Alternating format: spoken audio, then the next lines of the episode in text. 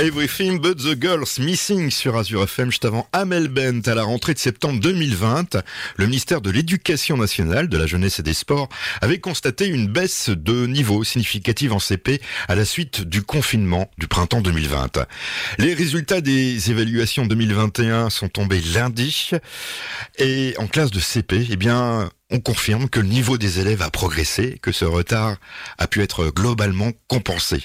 Grâce certainement aux professeurs des écoles, et on s'est dit, tiens, pourquoi pas en inviter un sur Azure FM Bonjour. Alors bonjour, c'est Sven, je suis euh, auditeur d'Azure FM et professeur des écoles dans le Haut-Rhin. Et donc je vous ai invité, parce qu'on va parler d'éducation aujourd'hui, euh, professeur des écoles, ça va de quelle classe à quelle classe? Professeur des écoles, on peut être professeur des écoles de la petite section maternelle jusqu'en CM2. Les enseignements peuvent commencer de la petite section pour aller jusqu'au CM2, mais évidemment il y a des cas particuliers euh, comme les classes spécialisées, classes d'inclusion scolaire, les, les ULIS ou école ou alors les ULIS collège. Orchestral manœuvre in the dark et Lagesh sur Azure FM.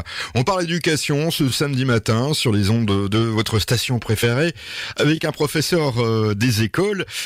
La, question aussi que je me pose, euh, vous vous appelez Sven, d'où vient votre prénom? C'est d'origine suédoise, mais comme euh, je suis à moitié allemand et que c'est un prénom assez courant en Allemagne, c'est pour ça que je le porte. C'est pour ça que tout à l'heure on va parler de bilinguiste puisque les enfants apprennent le bilingue dès le leur plus jeune âge à l'école. Alors comment on fait pour déjà euh, devenir euh, professeur des écoles? Ça, ça vient comment Alors, ça a évolué ces dernières années. Alors moi, je suis encore de la génération des IUFM qui euh, n'existe plus. C'est une école, une école. Euh, C'était euh, un institut universitaire de formation des maîtres. Donc à l'époque, il fallait un bac plus 3 pour pouvoir prétendre à la passation au concours. Et lorsqu'on avait le concours, on était professeur des écoles stagiaires et ensuite on était titularisé, on rentrait dans, dans, le, dans le vif du sujet. Maintenant ça a un petit peu changé, maintenant c'est une filière qui a été masterisée, donc qui passe par le biais des universités. Maintenant c'est un master 1 et un master 2. Les détails, je ne suis pas trop tenu au courant, en tout cas il semblerait que ce soit plutôt un bac plus 5. C'est une passion, c'est une envie, euh, ça vient à quel âge? C'est la question. Une bonne question. Déjà, à mon sens, le, le fait d'avoir un bon contact avec les élèves, avec les enfants, est fondamental, car pour qu'il y ait transmission, il faut qu'il y ait un bon contact. Ensuite, euh, c'est vrai qu'on va pas forcément faire ce métier pour le salaire. Si on fait ça, on fait ça vraiment parce qu'on on aime faire ça, on aime transmettre et que surtout on, on va être amené à se renouveler parce que euh, on peut pas euh, avoir un manuel qui va fonctionner. C'est les élèves qui en fait vont définir comment on va travailler et ça c'est tous les mois de septembre c'est la c'est la surprise. Euh, Moi je voulais savoir si vous étiez libre dans l'enseignement, mais non. Ah, on est on est régi par par un programme voilà, oui. que, que notre ministre définit avec ses équipes et que nous sommes tenus d'appliquer. Maintenant on a toujours des des quant à la forme qu'on va utiliser pour faire euh, passer les, apprentissages. Azure. Francis Cabrel, avec qui il faudra leur dire sur Azure FM.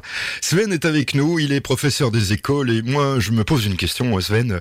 Euh, comment, euh, bah, comment débute une journée de travail pour vous Alors dans mon cas, moi, je travaille sur deux écoles. Donc d'un côté, j'ai des moyennes sections maternelles qui ont donc 4 ans, et de l'autre côté, je travaille avec des CM1, CM2 qui ont 9 et 10 ans.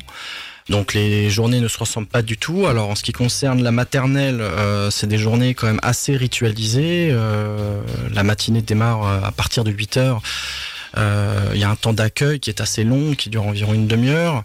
Euh, ensuite, nous nous regroupons et nous faisons euh, toute une série de, rituels autour de la, de la date, autour du temps qu'il fait. On laisse un espace d'expression pour les enfants. Ensuite, on va dans des, ce qu'on appelle des salles de jeu, qui sont en réalité des salles de motricité, dans lesquelles on va travailler différents exercices corporels avec les enfants. Il y a les rituels du goûter également. Il y a un temps de récréation et il y a aussi un temps de travail qui, en moyenne section, reste encore assez court. Ce sont des séances qui durent 20 euh, minutes tout au plus. Voilà concernant la moyenne section. Et on arrive à définir un petit peu euh, ben, qui est cet enfant? Comment ça va se passer pour lui plus tard déjà? En moyenne section, vous voulez dire? Oui. Ah, en moyenne section, euh, même, même en CM2, les enfants ils, peuvent toujours progresser. C'est vrai que lorsqu'on se met du côté des parents, Il y a souvent des, des phases un petit peu anxiogènes pour eux. Euh, par exemple, en CP, euh, les parents partent tout le temps du principe que euh, à la fin du CP, ils sauront lire, écrire, compter,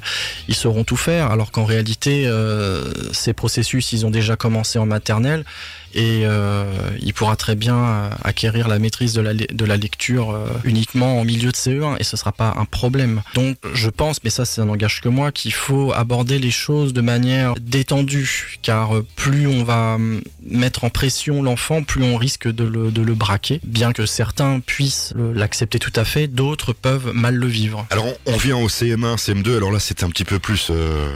Alors dans le CM1, CM2, on est déjà plus dans une préparation euh, au collège. Voilà, pour aller au collège. Voilà, donc du coup le, les enjeux sont différents. Déjà la, la, lecture est en principe maîtrisée, le, la numération, le calcul, toutes les matières que, que vous connaissez très bien.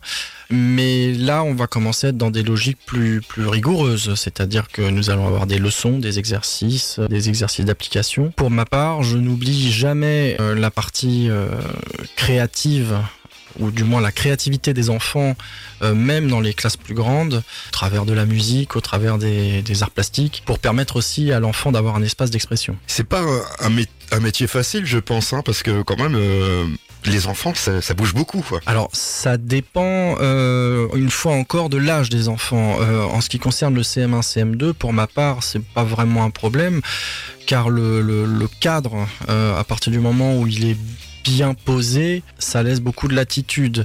maintenant, on ne peut pas poser le cadre de la même manière avec des enfants qui ont 4 ans. Donc forcément, il faut rester toujours quand même souple pour laisser à l'enfant la possibilité de s'exprimer.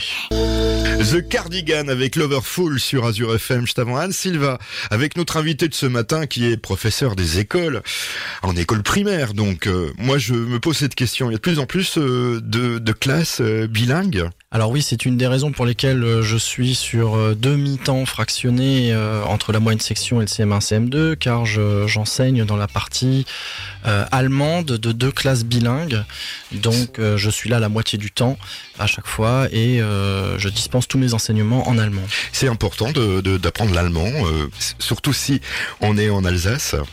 Alors je pense que oui, parce que ça peut ouvrir des perspectives en, termes d'emploi et, même... Euh, je parlerai aussi d'autres langues. Ouais, c'est ça. C'est de façon plus générale, le fait d'être exposé à plusieurs langues euh, dès le plus jeune âge, ça, ça va faciliter l'apprentissage d'une troisième, d'une quatrième ou euh, d'une cinquième langue.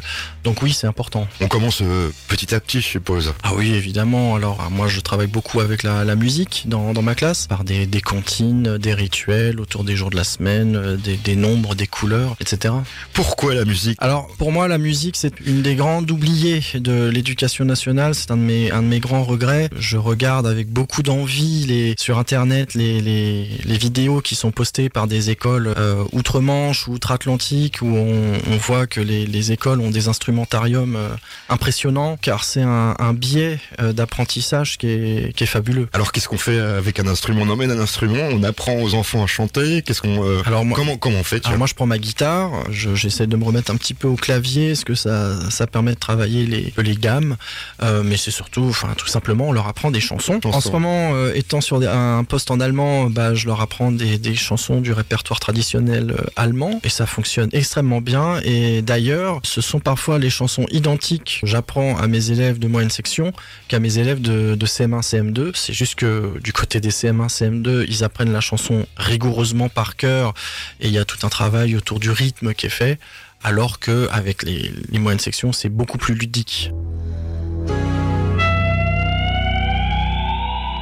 Nena sur Azure FM.